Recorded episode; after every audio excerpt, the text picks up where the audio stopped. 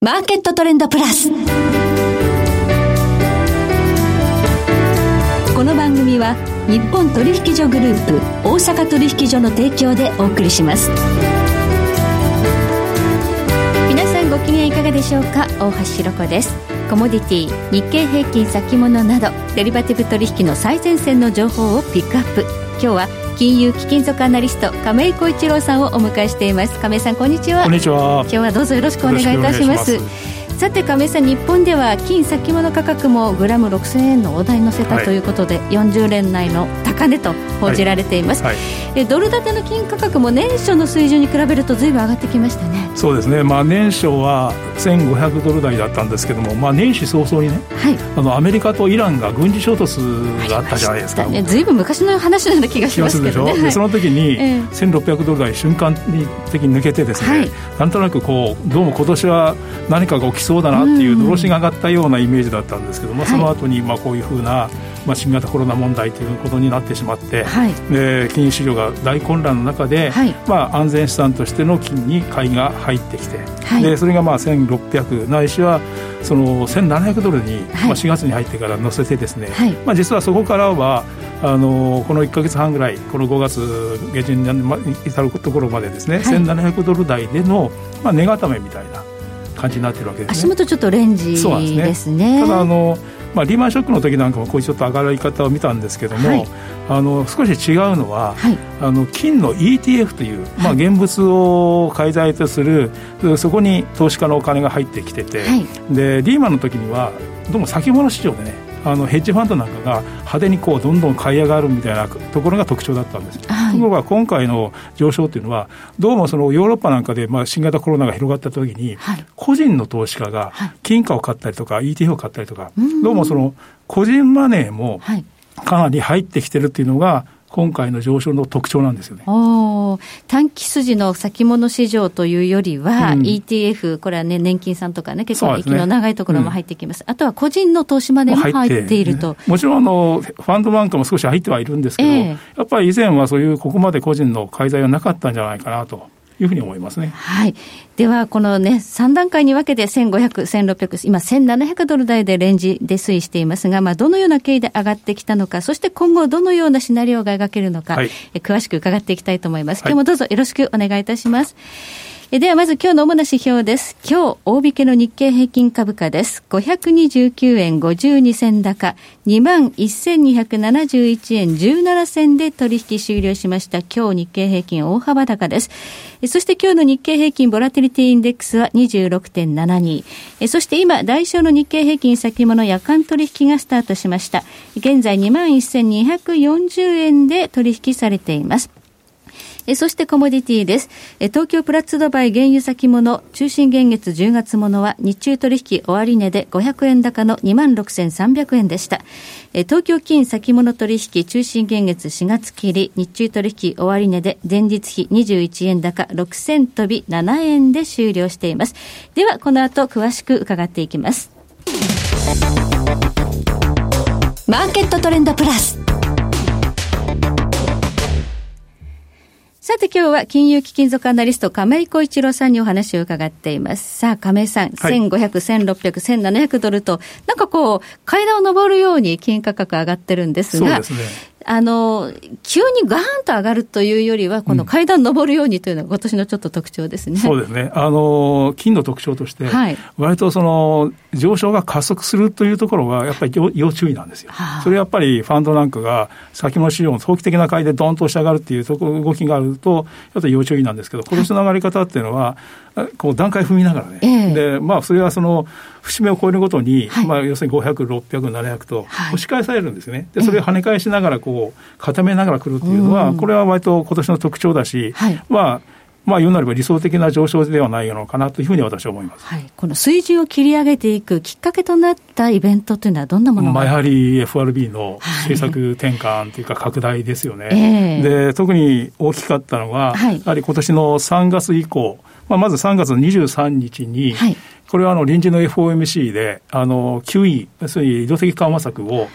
無制限にすると、はい、まあ、その前にあの7000億ドルという決め方してたわけですけど、これじゃもう足りないということで、はい、23日に無制限だっていうのを決めたところから、はい、一つ1600ドル台っていう形でストンと跳ね上がって、勢いがここでまず加速したわけですよね。はい、で次に4月9日にあの、これは実は FOMC ではなかったんですけどね、ええ、あの、実は連邦銀行法というのがあって、はい、13条の3項に、はい、その FRB というのは、そのお金の貸し付けるっていうことは、銀行は対象なんですよね。ええ、で銀行以外でも、はい、要するに対象を広げようという形で、これ、えー、FRB 理事の5人の賛同と、財務長官が賛成すれば、あすぐにできるんですよ。銀行じゃなくても緊急発動みたいな形、緊急避難的なやつを、はい、だからそれは FOMC 開かないで、そういうことをやって、で、やったのがあの2兆3000億ドルの社債の買い取り。ありましたよね。中小企業の支援ということですね。あとは、その、あの、企業への貸し付けという。はい、まあ、これは具体的には、銀行のバックアップして、貸し付けた債券の95%を買い取るという形で。だから、本来的にそのそういう銀行以外への貸し付けに乗り出すということは異常事態なんですけれども、はい、そういうのを、まあ、これ、特例なんで、次元立法なんで、一応9月までになってるんですけど、おそらくこれ、1年までいけるんで、はい、あの延長するんじゃないかというふうに思いますね。だから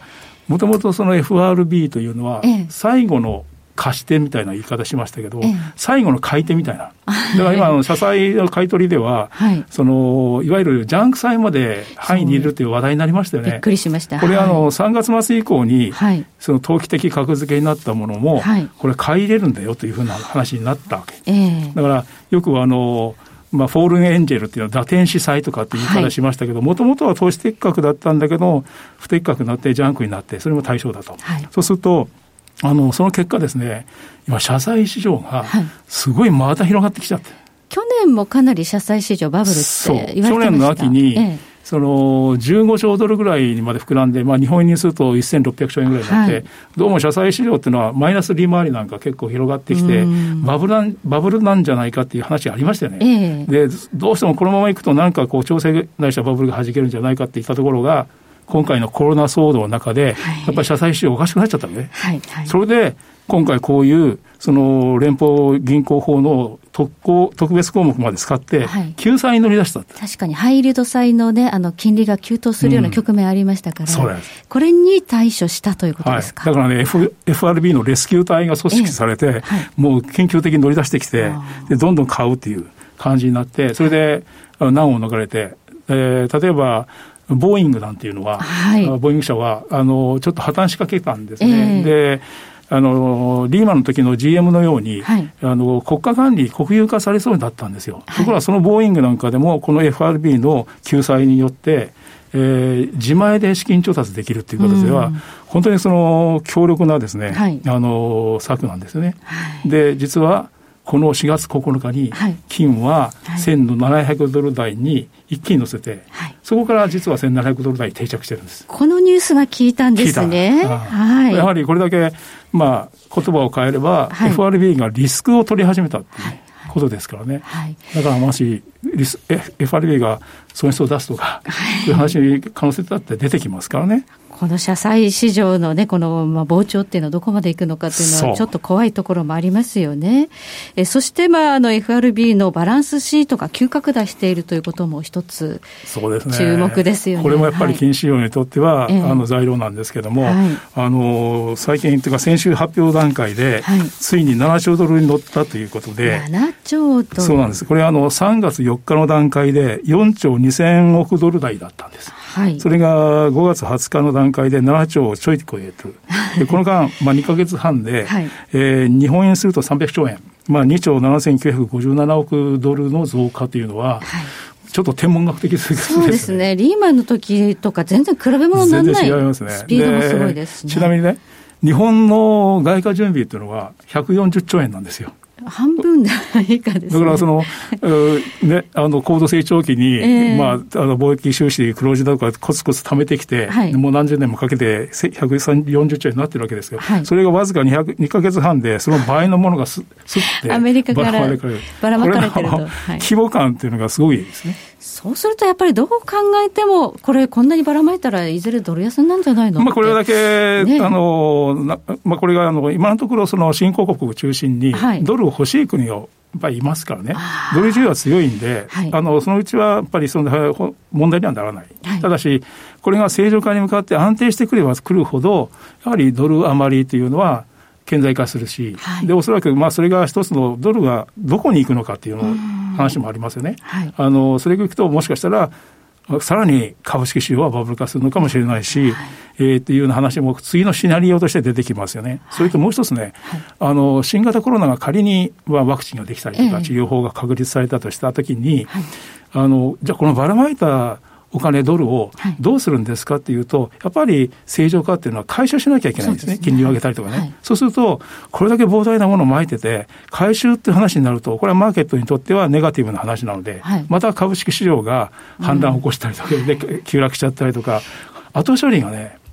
とっても大事、あの、難しくなりそう。するのは難しいです、ね、あの、行きはよいよい、帰りは怖いっていうような話なんですよ。はい。そして今すぐにはね、その、そんな簡単にドル安にならないっていうのは、この新興国がね、ねあの、今、資金流出がかなり問題視されてます。これ、新興国大丈夫でしょうか？今ね、あの、世界銀行ですとか、国際通貨基金 IMF に、やはり、あの、やっぱり支援してほしいというような、100か国以上が来てるって話なんですよね。はい、実はその IMF っていうのは、はい、やっぱりどうしてもそうなってくると財源難に見舞われそうなのね。そうすると、はい、あの、過去、IMF っていうのは、まあ、実は2814トン今金持っているんですけども、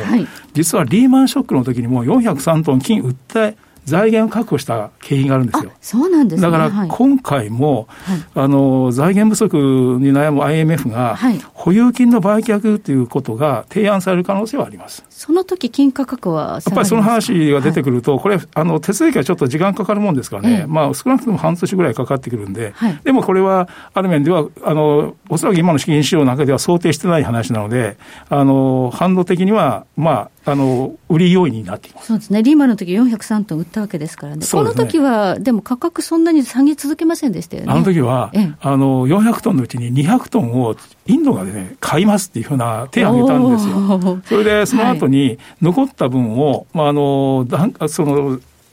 要するに段階的にね、はい、あの毎月毎月分散して売るっていうことで、はい、ちょうどやっぱり金需要が高まってたので、それがマーケットで吸収されたんですね。だから今回おそらく同じようなことが起きて、はい、だからまあ私なんかその、本当に